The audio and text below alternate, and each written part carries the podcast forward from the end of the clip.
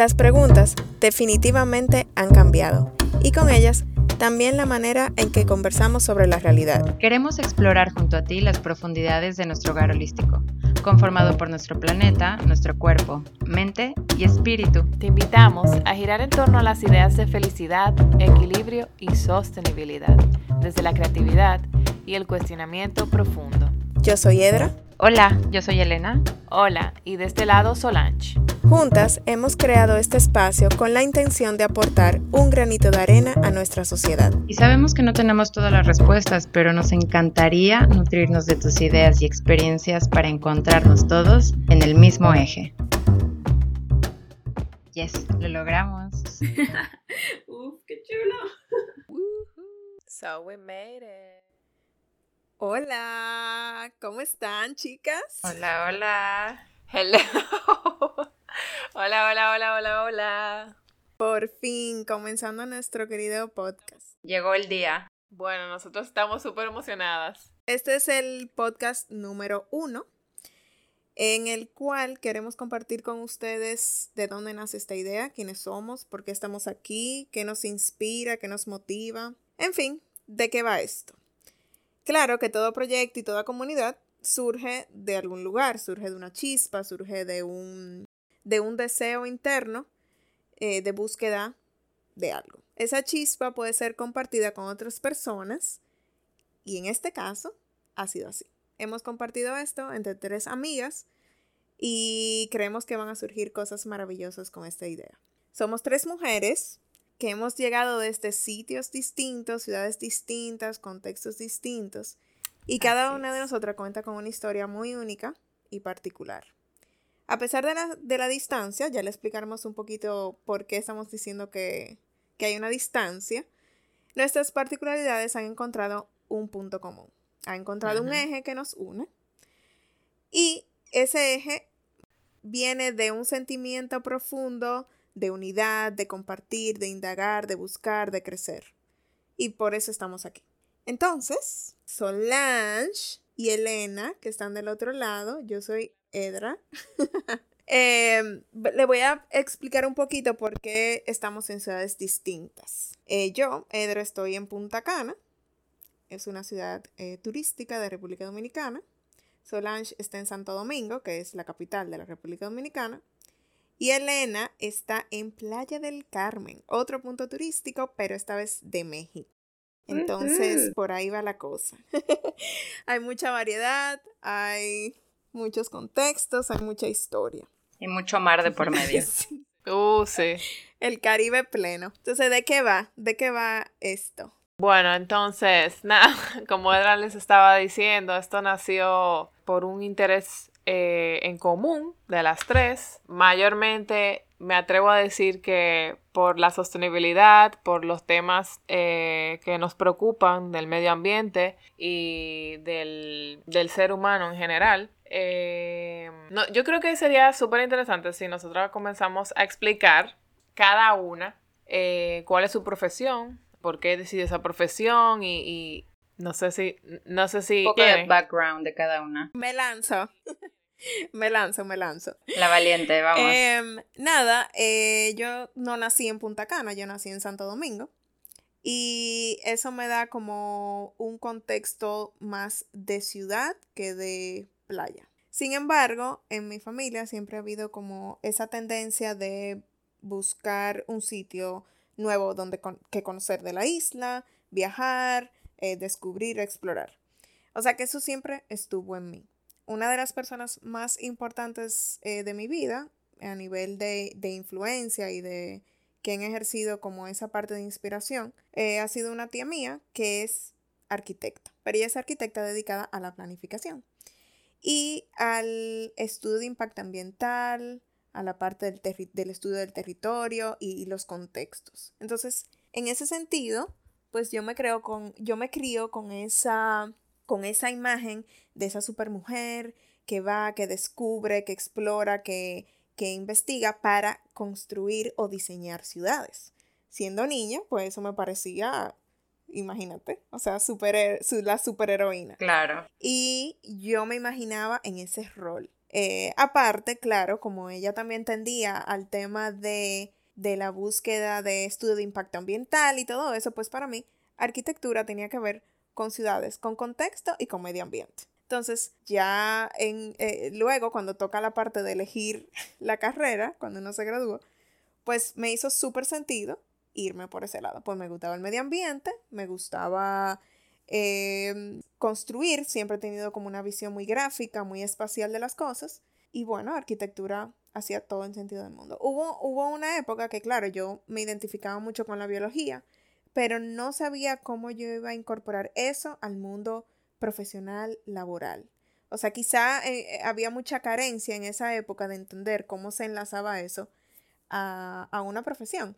Entonces yo dije, bueno, si puedo coger la arquitectura y traer eso a la mesa, pues genial. Claro. Entonces, bueno, para que entiendan un poquito, Solange y yo eh, crecimos juntas, hemos compartido desde la primaria, desde tercero de primaria, toda nuestra vida, de niña hacia la adultez junta. 26, años. Por lo cual ella sí es testigo de, todo eso que yo le estoy, ¿verdad? Estoy tratando de contar. Eh, y por ahí viene el asunto. Entonces, nada, llego a la carrera de arquitectura y es un poquito diferente a lo que bastante a lo que yo me imaginaba en el sentido de que había mucha construcción, poco medio ambiente. Y por ahí comienza otro journey. Soli. Así mismo. Eh, yo no que, yo como que lo hice de volada ahorita, pero debí de haber dicho, y lo voy a decir ahora, que más acertada no pudiste estar con la introducción realmente. Eh, nada, yo, bueno, nada, público, ya ustedes saben. Problemas técnicos de un super estudio. nada, yo también, al igual que Edra, estudié arquitectura. Yo creo que elegí esa carrera, no, yo creo no, yo elegí esa carrera porque yo desde muy pequeña siempre me inclinaba por, por el arte, por todo lo que tuviera que ver con el arte, o sea, baile, literatura, dibujo, pintura, siempre. Y, y me, realmente a mí me gustaba mucho dibujar, siempre fui de, mucho dibujar, eh, pero cuando llega el momento de decidir qué estudiar, yo recuerdo que en el colegio, que usualmente a uno le ponen esos test de... Ah, sí, claro. El test típico. Yo, exacto. Yo recuerdo que a mí me había salido ingeniería industrial y no me acuerdo la otra cosa. Y realmente yo, eh, yo sopesaba la ingeniería industrial porque yo entendía que era algo como de proceso. Y como que, pero no, sí, no, eh, pero no, no me terminaba de identificar. En el fondo, realmente lo que yo quería era estudiar performing arts. Wow, qué cool. Y yo me quería ir fuera porque yo también así, yo crecí con esa alma libre de, de, de, viajar y de conocer y de independencia y de todo eso. Y pero yo tuve que aterrizar. Espérate, un ah, paréntesis aquí. Un paréntesis. Elena, para que tú entiendas, Soli era de la que en el curso, en la promoción, se inventaba las coreografías, los bailes, nos enseñaba a nosotros, cantaba, escribía. Entiendo, o sea, sí. Y, yo era fan número uno de Britney Spears. Oh, sí, eso sí, ya lo habíamos, ya lo habíamos compartido de nuestro nuestra época de fans a los, en los noventas, Backstreet Boys representando ah, y Britney Spears. Por supuesto, pero tenías entonces ese lado creativo en ti. Sí, sí, y, y yo realmente, yo, yo sí, yo me quería ir a estudiar Performing Arts, pero la falta de confianza en mí misma, porque realmente fue eso, no me, no me lo permitió. Y yo simplemente decidí eh, llevarme por la arquitectura y, y, ahí encontré, como dice Edra, todo un journey. Muchas personas que nos están oyendo tal vez no sepan o tal vez sí, eh, lo cuesta arriba que es estudiar arquitectura, pero la realidad es que impacta muchísimo la vida de una persona. Em, yo me atrevo a decir también que la arquitectura cambió cosas de mi personalidad, o mejor dicho, sacó a la luz cosas de mí que yo desconocía, o sea, buenas eh, y tal vez otras que tenía como que, que reforzar. Y bueno, yo, yo siempre me, sentía muy atraída también por la parte de medio ambiente, la parte de la integración de, del, del, contexto en donde los espacios se estuviesen desarrollando y cómo uno se sentía en los espacios. O sea, yo siempre Eso era algo muy importante que yo siempre veía. Pero nada, entonces, eh, ¿qué más les cuento? Bueno, ah, bueno, sí, nada, yo, me, yo trabajé en varias firmas de arquitectura aquí en la República Dominicana. Eh, luego decidí hacer una maestría en Nueva York de diseño de espacios sostenibles. Eh, eso fue una, una experiencia súper linda para mí. Conocí muchas personas de diferentes países, me, me llenó bastante y crecí muchísimo como persona. Eh, también aproveché y me certifiqué LEED, que es Leadership in, Energy and Environmental Design, que más adelante ya les hablaremos de eso. Eh, y bueno, llego al país y, y llego entusiasmada por querer compartir todo esto que, experimenté y, loca por, por poder aportar al país de alguna manera desde este punto de vista. Eh, y nada, me ha tocado ahora con, mi esposo. Eh, desarrollamos una, una, empresa de arquitectura y hemos estado de manera independiente, pero eh, siempre tengo esa parte como de, que me mueve, que quiero, quiero contribuir de alguna manera al, país desde el punto de vista medioambiental, desde una arquitectura más limpia, más, más, eh, más consciente. Sally, y una pregunta, ¿cómo tú sientes que, que esa experiencia de haber estudiado, eh, o sea, al principio de la carrera, bueno, la carrera entera aquí, con esa presión, con esa demanda, eh, constante, ¿cómo eso te preparó quizá para estudiar en un contexto tan diferente como Nueva York? O sea, y con tantas personas como tú dices de otra nacionalidad, de que la, la, la velocidad, el ritmo, o sea, yo no he estudiado en Estados Unidos, pero sí se sabe eh, que es así, o sea, que hay muchísima presión. ¿Tú sabes que yo creo que me preparó? Bueno, yo siempre, yo siempre trataba de, de viajar, siempre, gracias a Dios, tuve esa, esa, ese privilegio de, poder viajar, aunque sea donde mi madrina, donde primo, donde, donde Yailisa, que es una muy buena amiga de nosotros, una de nuestras mejores amigas que vive, que se fue eh, a vivir fuera como desde los 15 años. En fin, entonces creo que eso me empezó a dar como un cierto sentido de independencia, eh, abrirme la mente y en medio del estudio de la arquitectura recuerdo haber hecho una pausa eh, porque no me sentía totalmente satisfecha ni identificada eh, estudiando arquitectura dentro, o sea, e, e, en el país. Yo recuerdo que tuve que retirar muchas materias para poder irme a Boston precisamente y, explorar y ver si, si irme a estudiar arquitectura ya me iba a llenar. ¿Y qué crees que haya sido que estaba faltando eh, dentro de ese proceso y lo que dices de que... Creo que fue, creo que fue la ciudad.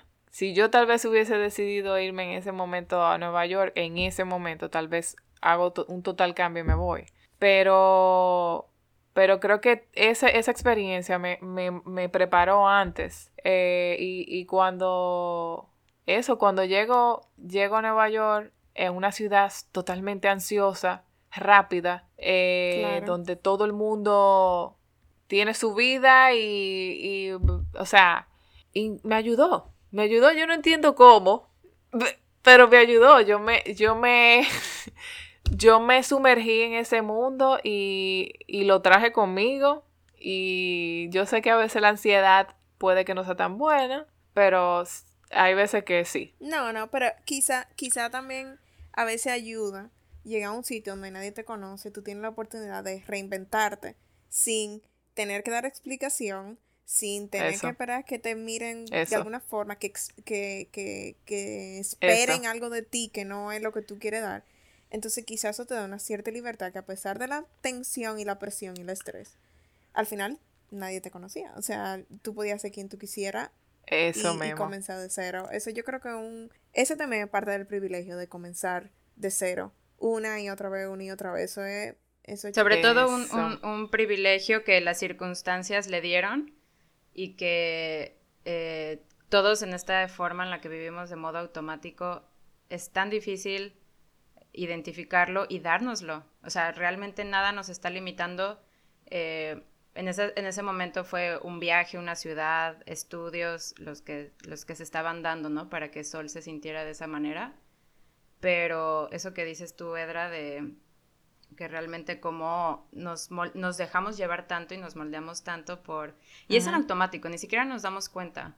Eh, como que el rol que estamos jugando y no nos damos ni siquiera el tiempo, no lo tenemos en el radar tan siquiera como para decir, no. estoy siendo yo como soy verdaderamente o estoy jugando el rol que acepté de una manera un tanto inconsciente, pero pues... Exacto. Eh, qué bello, la verdad sí, qué privilegio y qué buena oportunidad en ese.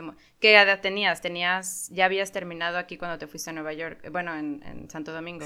Sí, yo tenía 26 cuando me fui y, la verdad es que, eh, de verdad, eso, eso, me, yo, si, si, si alguien tiene la oportunidad de hacerlo, que lo haga, porque es algo que, que o sea, es súper enriquecedor. Yo todavía, ya, e, eso fue hace seis años. Y todavía yo, o sea, yo mantengo muchas amistades de toda parte del mundo. Y, y, me he quedado conectado con, esa, con esas chicas, porque realmente la maestría eh, no es que era nada más de chicas, pero coincidió que todas éramos chicas. Eh, Ese otro tema que tenemos para hablar en el futuro. Yes.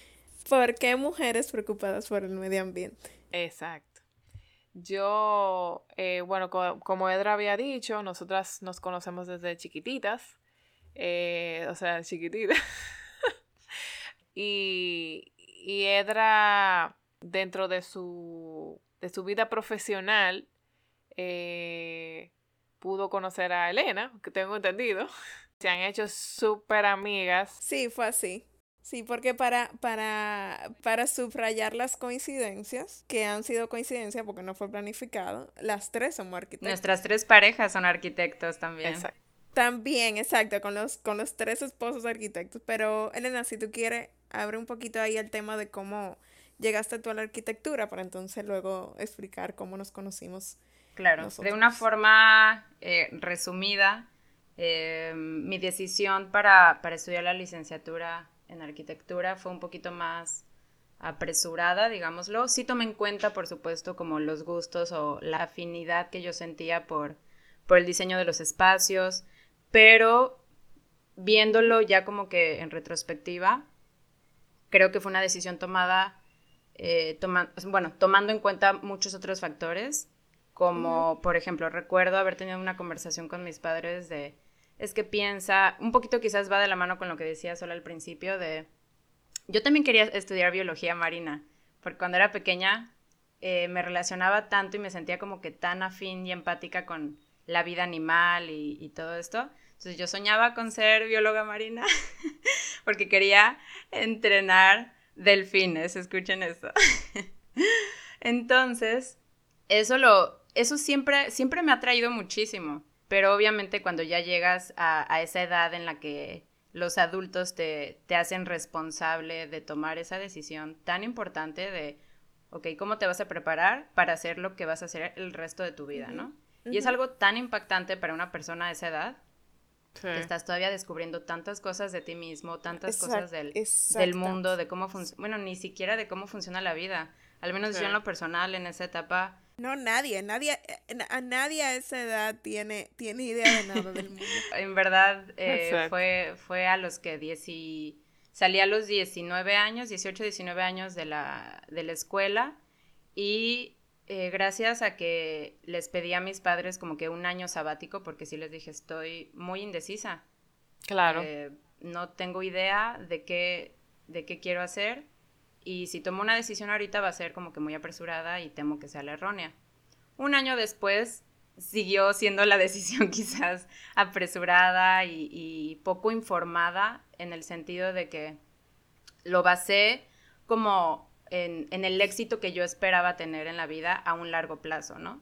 Pensando en, esa, en esa vida que, uno piensa eh, a 10 años, a 20 años, cómo te vas a desarrollar profesionalmente y todo eso. Entonces, de hecho, a mí al principio me gustaba muchísimo el diseño de interiores. Y yo les, propuse a mis papás que yo estudiara esa carrera y, para ellos fue como, no, mejor estudia arquitectura porque te va a abrir más puertas. Luego te especializas en diseño de interiores y ya haces lo que tú quieres. Oh, primer error. Claro, ahí está, ahí está el tema. O sea, no, no te pueden estar diciendo si vas a ser ahí la fuente de tu, de tu, o sea, de tus ingresos para el resto de tu vida. O sea, son decisiones que toma un adolescente prácticamente saliendo del colegio que no sabe nada. Exacto. Entonces, sí, me identifico también ahí con, con el tema de la biología y, y quizá otro tipo de guía eh, no me hubiera dejado encaminarme a esa arquitectura y me hubiera dicho, no, inténtalo y cualquier cosa, pues hay tiempo de cambiarlo, no pasa nada. Exactamente, claro. Sí, sí, sí.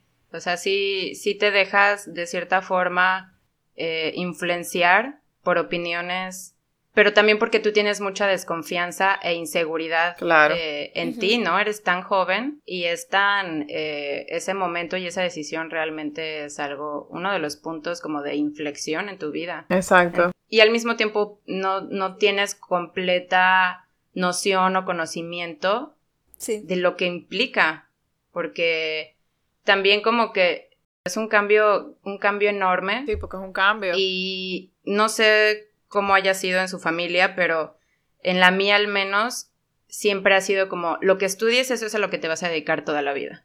Ah, claro. O sea, escrito en piedra. Total, total. Y eso es algo que yo he venido a, descubrir eh, recientemente, a mis 33 años, cambiar el concepto eh, de, no, no importa que hayas estudiado lo que hayas estudiado, tienes tantas facetas en ti, tantas, eh, tantos lados o tantas, eh, ¿cómo llamarlo? Como aptitudes. Tantos matices. tantos matices que pudieras hacer tantas cosas, no importa. Yo, yo hace un tiempo, ya como dos años, empecé un proceso un tanto inconsciente de desapegarme del tema de arquitectura. O sea que lo seguí, lo seguí eh, ejerciendo, pero a un nivel como que ya de por responsabilidad, ¿no? Porque tengo que acabar ciertos procesos, ciertos compromisos, pero yo ya no estaba sintiendo esa motivación profunda de, es que lo sigo disfrutando.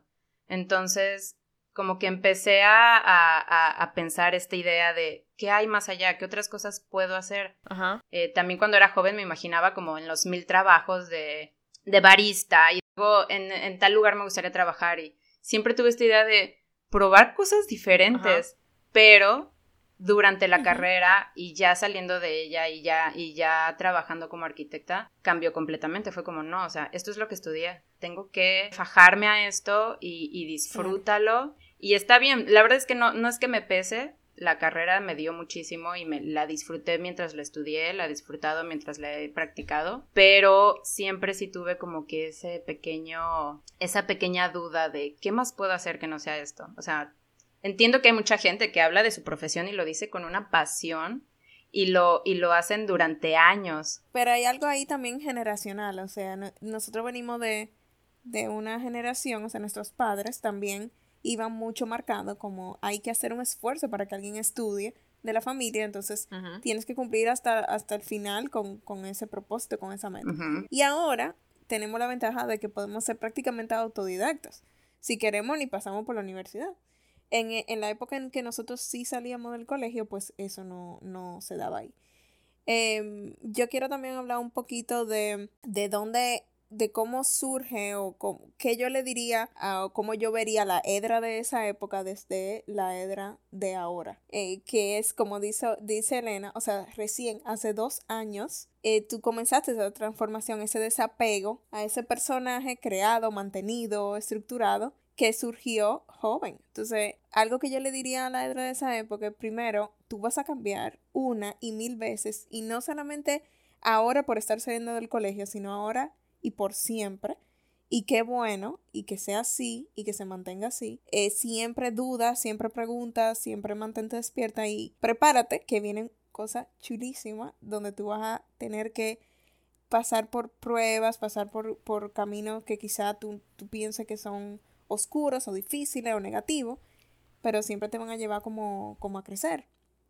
Y que al final de todo, o sea, no, no al final de todo, porque por Dios, o sea, tenemos 33 años, estamos en el medio de todo ahora mismo, pero que al final eh, de cada proceso, las cosas con las que nos quedamos son, si tú te pones a ver las cosas como fundamentales o, o más profundas que nos definían a nosotros cuando chiquitas. O sea, lo digo porque luego de tantas vueltas, o sea, luego de salir de la universidad, los primeros trabajos, luego yo también abrí mi empresa y abrí otra y abrí otra y me puse así como en esa, en esa ruedita del hámster a querer entrar en el juego del capitalismo, de, crecer, de, de, de, esta es la edad donde hay que hacer todo eso, que al final eh, se me han quitado muchísimas cosas, pero siempre se me ha quedado la chispita, eh, esa, ese interés siempre por descubrir y por, por ser empático con, con lo que hay afuera. Entonces, yo me veo ahora muchísimo más conectada con la Edra niña. Exacto. Eso es que en el medio del proceso para llegar aquí. O sea, no sé si me, no sé si me estoy dando a entender, pero. Sí, no, totalmente. Pero uno se pone cosas y se quita, pone, y se quita y se pone, y se quita y se pone capitas. Pero al final lo que queda allá adentro es, es lo que es de verdad. Sí. Y qué chulo, qué interesante que tú, Elena, ya has estado descubriendo eso y quizá llegaste como un punto eh, importantísimo de ese descubrimiento ahora. Sí. Y justo Soli, que hemos estado hablando también en los últimos meses, eh, le pasó igual. O sea, claro, motivado por quizá un poco impulsado por la pandemia, todo ese tiempo que estuvimos solos en casa, eh, eh, sentados frente al espejo, viéndonos a nosotras mismas, eso definitivamente fue como que algo catalizador de llegar aquí y abrir este canal y estar hablando a las tres. Pero definitivamente creo que mientras más uno camina y más descubre y más se es honesto con uno mismo, más se conecta con esa persona original, como el core person. Lo acabo de bautizar ahora mismo así, the core person. core person. Muy no, sí, es algo que realmente eh, yo creo que todos eh, deberíamos tener como esa, darnos esa oportunidad. Digo, es un, un, un pequeño eh, bueno, un pequeño, un gran lujo o privilegio también darse la oportunidad de tomarse el tiempo y el espacio para analizar y poder llegar a ese pensamiento y a esa eh, a ese análisis de del momento de como tú dices las circunstancias ahorita con la, pandemia y todo pero qué tan importante es ponerse en contacto con uno mismo e irse quitando esas capitas extras que has ido acumulando con con el paso del tiempo. Sí increíble. Y también eso que te acabo de decir del tiempo, rescato también lo que Soli dijo cuando se fue a Nueva York y se dio ese tiempo también de no estar conectada quizá no al tema eh, del estudio y todo eso profesional, pero sí por lo, por lo menos la parte social hubo una desconexión, hubo un tiempo sin estar conectada de esa de ese contexto. Em, al final todo lo que se trata es de darnos los tiempos necesarios para cada cosa.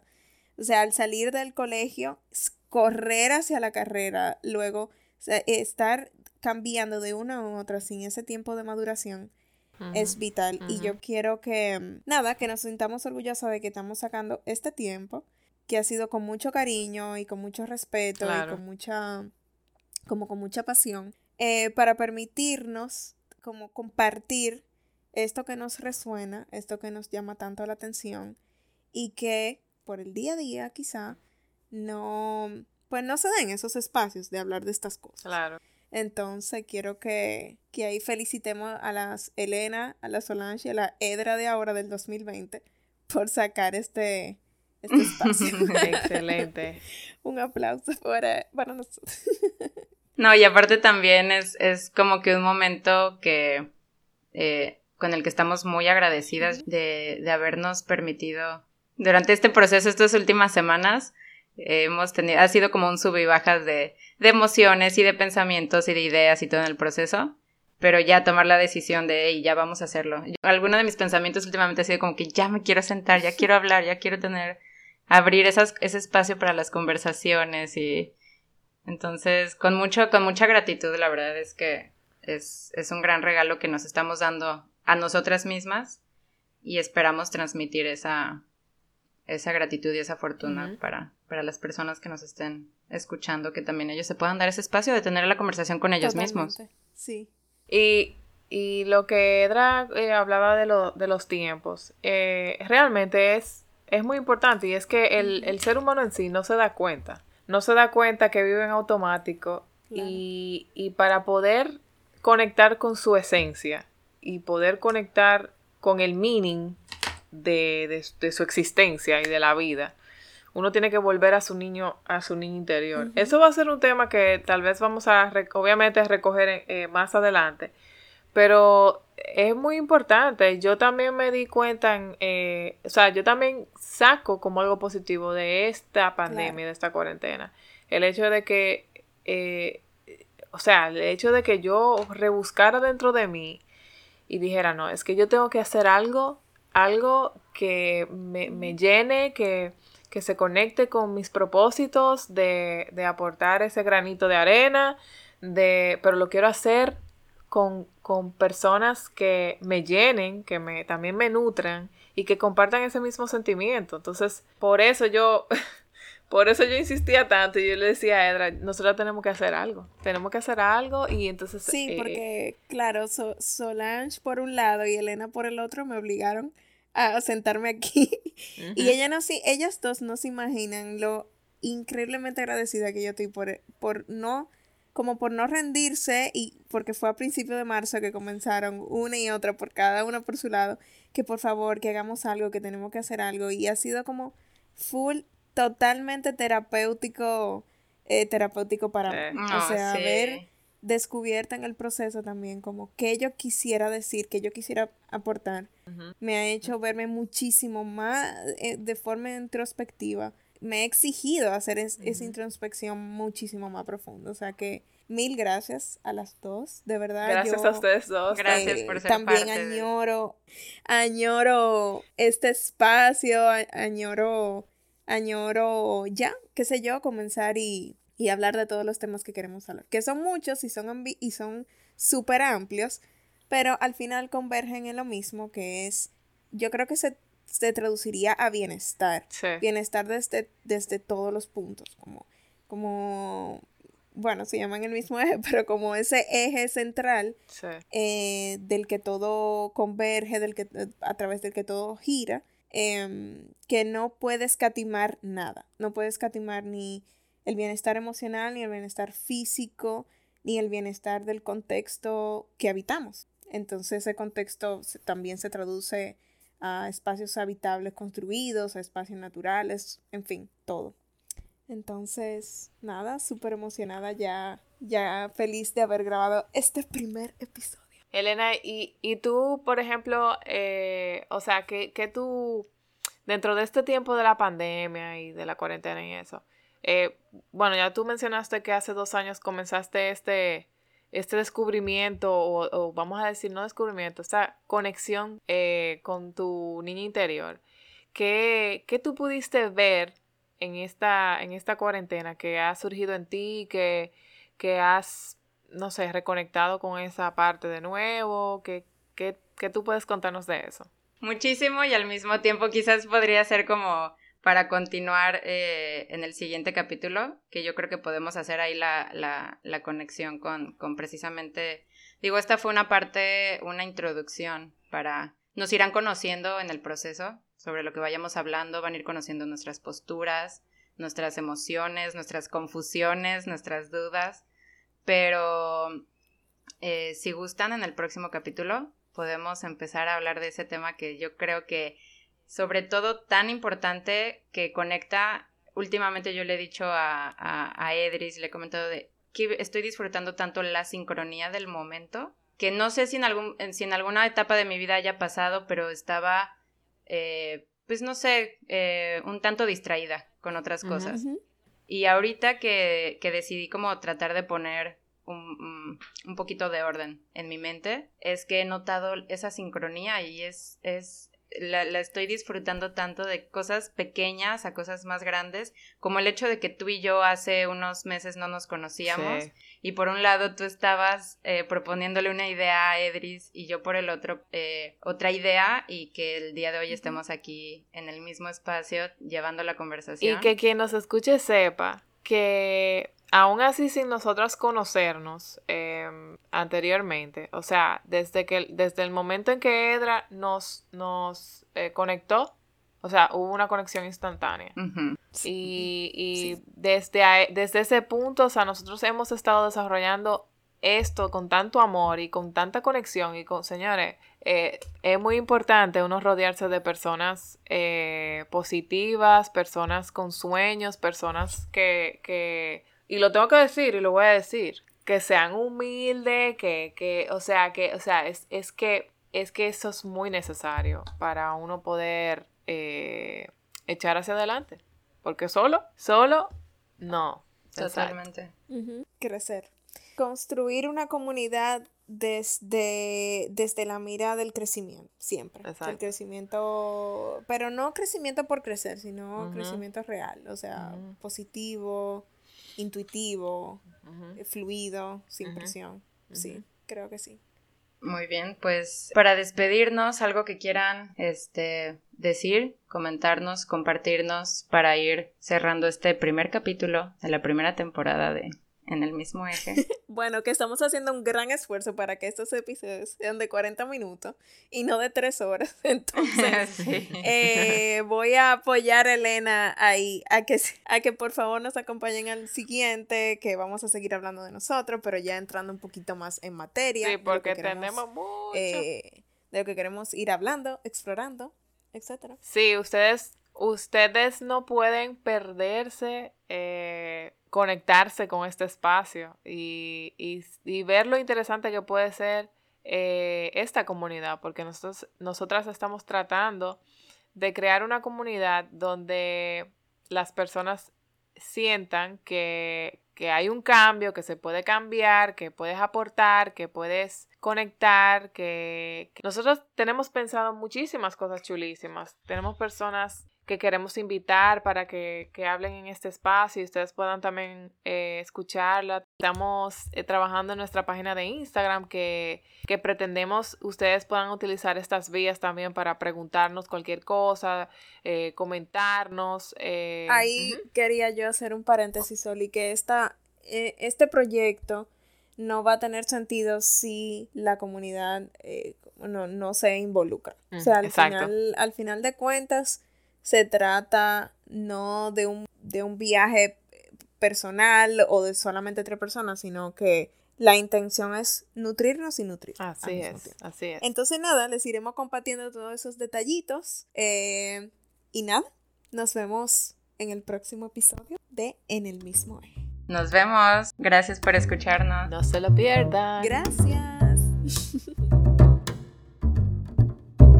Muchísimas gracias por acompañarnos en este primer capítulo de En el mismo eje. Tú que estás ahí, sí, que estás escuchando, queremos compartir contigo en el próximo capítulo el comienzo de un viaje interesantísimo al pasado para entender nuestro presente.